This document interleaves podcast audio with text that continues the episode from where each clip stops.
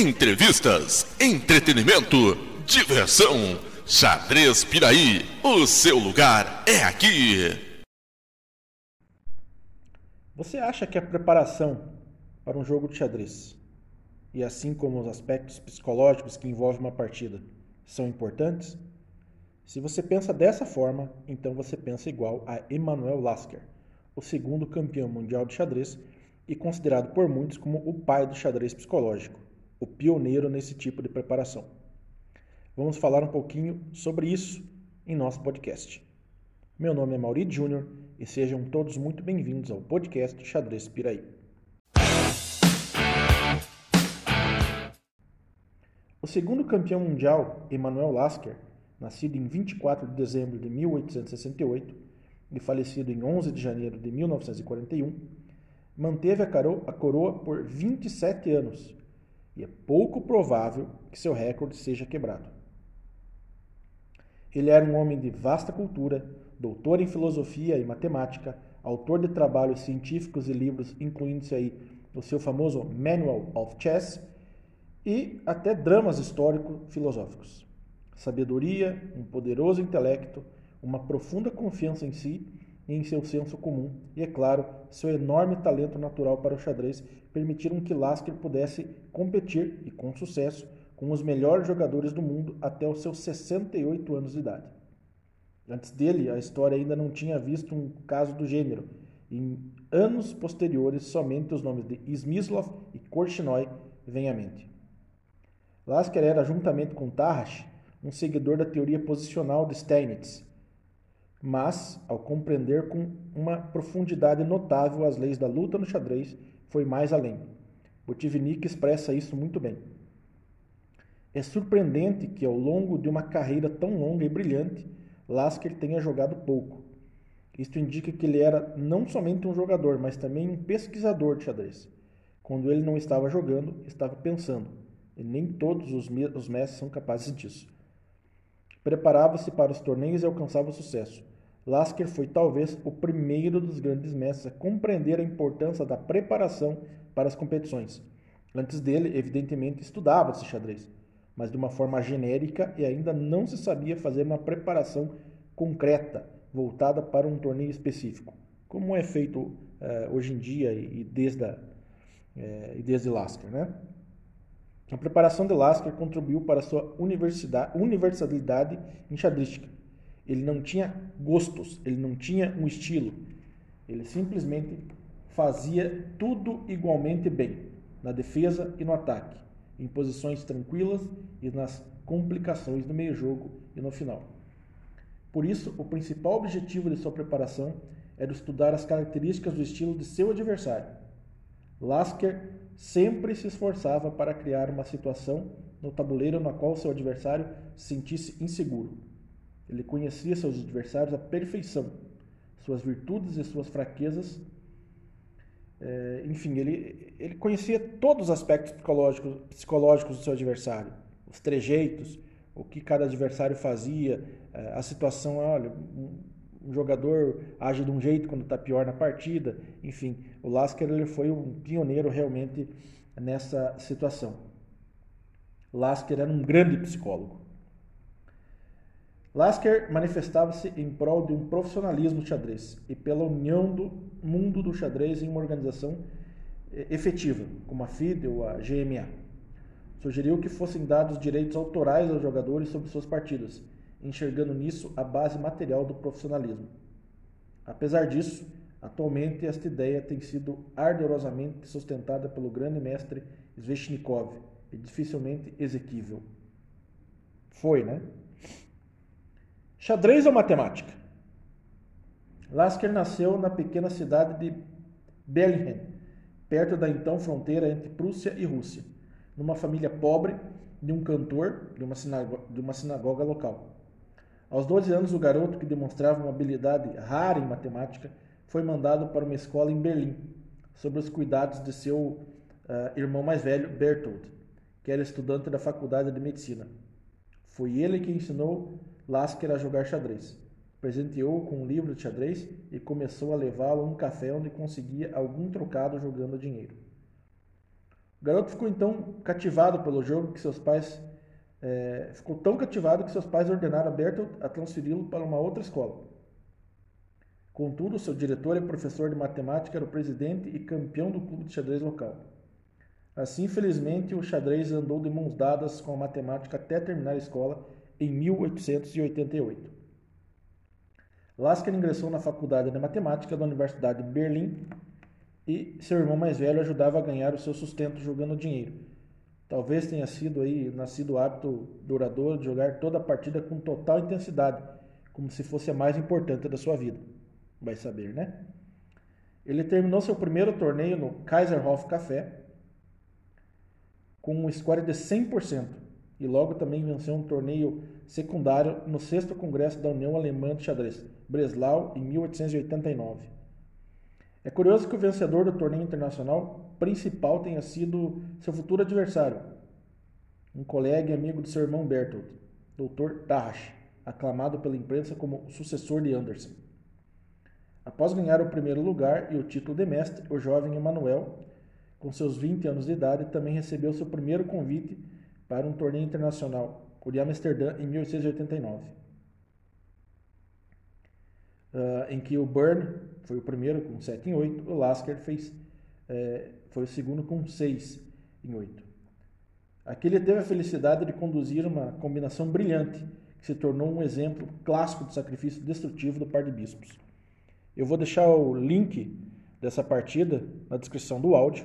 É uma partida lindíssima. E eu lembro que muitas vezes, quando eu jogava com um dos meus mentores, o senhor Pedro, e em algum momento fazia algum sacrifício de bispo, ou tinha uma posição muito, muito forte, os meus bispos estavam muito fortes no tabuleiro, é, o senhor Pedro sempre falava: lá vem o Maurides com os bispos de Lasker. Então foi a partir dessa partida, digamos assim, esses belos sacrifícios que o, que o Lasker efetuou, nessa partida, que fez com que é, é, surgisse esse, esse termo, digamos assim, que todo mundo, muita gente fala, né? Que quando os bispos são muito fortes, ah, lá vem eles com os bispos uh, de Lasker. Mas independente do xadrez, o Lasker nunca parou com suas outras atividades, né? Apesar de seus resultados em torneio, o xadrez não era o único interesse de Lasker.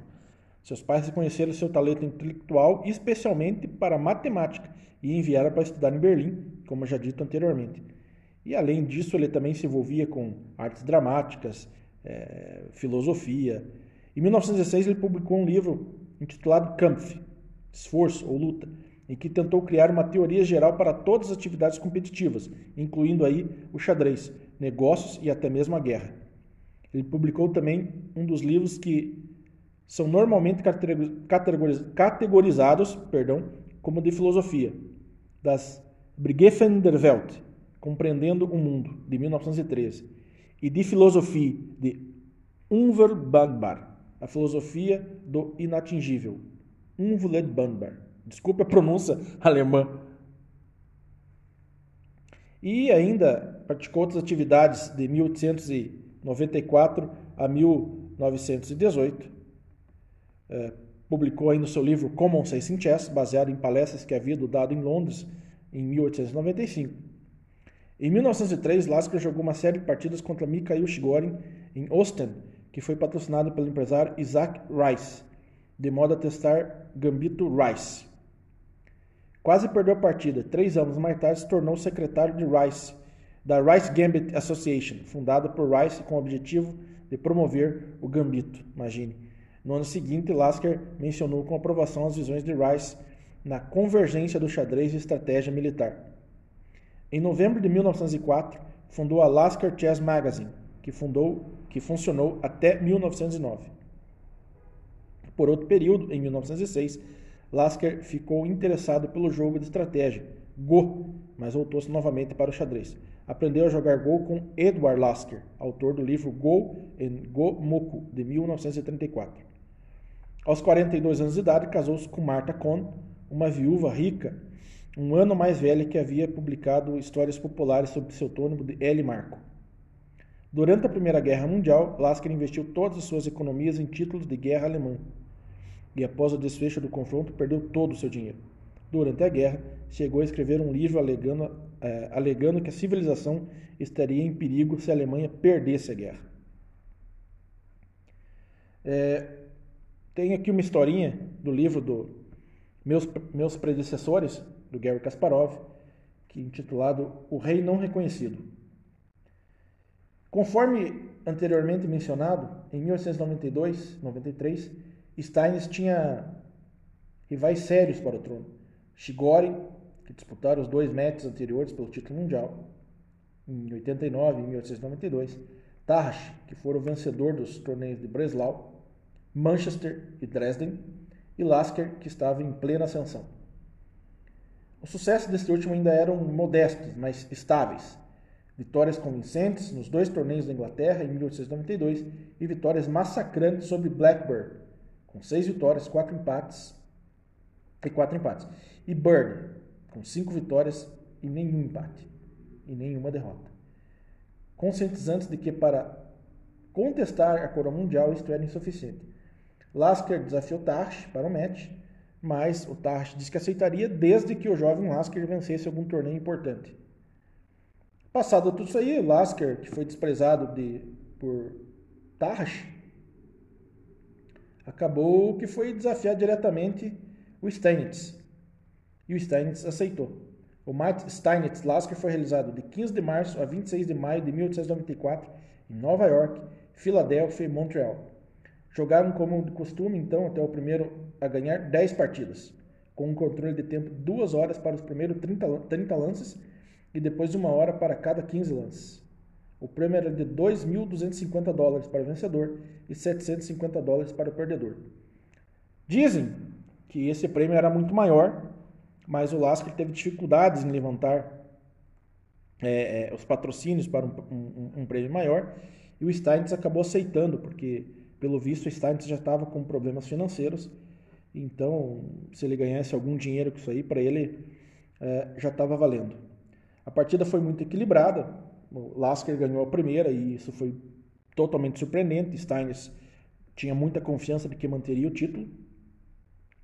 Mas a partir daí a, a, o match se tornou bem equilibrado e até terminando aí em 3 a 3. E na sétima partida, que eu também vou deixar o link dessa partida na descrição do áudio, o Emmanuel Lasker ganhou essa partida e aí começou um, um, uma sequência bem importante de, de, de vitórias, inclusive que o Steins teve que pedir um, um período, digamos, aí de folga para poder voltar em condições de tentar inverter essa, essa situação. É.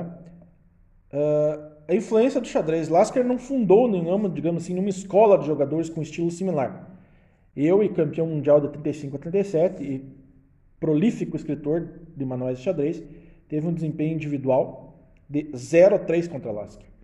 Ele, ele, ele disse: Não é possível aprender muito dele, podemos apenas olhar e admirar. Tamanha era a grandeza é, do Lasker. Lasker era amigo de Albert Einstein, que escreveu a introdução da sua biografia póstuma, Emmanuel Lasker, The Life of a Chess Master. É, com a tradução livre, Emmanuel Lasker, A Vida de um Mestre de Xadrez. No prefácio, Einstein expressa a consatisfação de ter conhecido e encontrado Lasker escrevendo: Emmanuel Lasker foi sem dúvida um mais, uma das pessoas mais interessantes que eu conheci é, por muitos anos. Devemos ser muito gratos para todos aqueles que é, conhecem a história, é, que fizeram essa história né, para as futuras gerações. Então, gente, é isso. Lasker aí, que dificilmente vai ser superado nessa longevidade de, do título mundial, são 27 anos. O Kasparov, por exemplo, foi 15 anos. O, o, o Karpov foi por 10 anos. O Carlsen, que é o atual campeão mundial, está é, tá segurando o título aí por 7. Acho que ele vai segurar por mais um, um, um longo tempo. Mas acredito que esse recorde de 27 anos como campeão mundial, é, eu coloco ele no Olimpo do xadrez, né? Dificilmente é, é, é, essa longevidade como campeão mundial vai ser superada. Bom, gente, então é isso. Vocês conheceram um pouquinho da história do Emmanuel Lasker. Eu também vou deixar na descrição do, do áudio é, o link com os resultados desse match quando o Lasker tornou-se campeão mundial. Agradeço muito pela audiência. Peço gentilmente que nos sigam em nossas redes sociais e cuide-se, quarentene-se. Muito obrigado. Fui. Xadrez Piraí, mais do que uma equipe, uma família.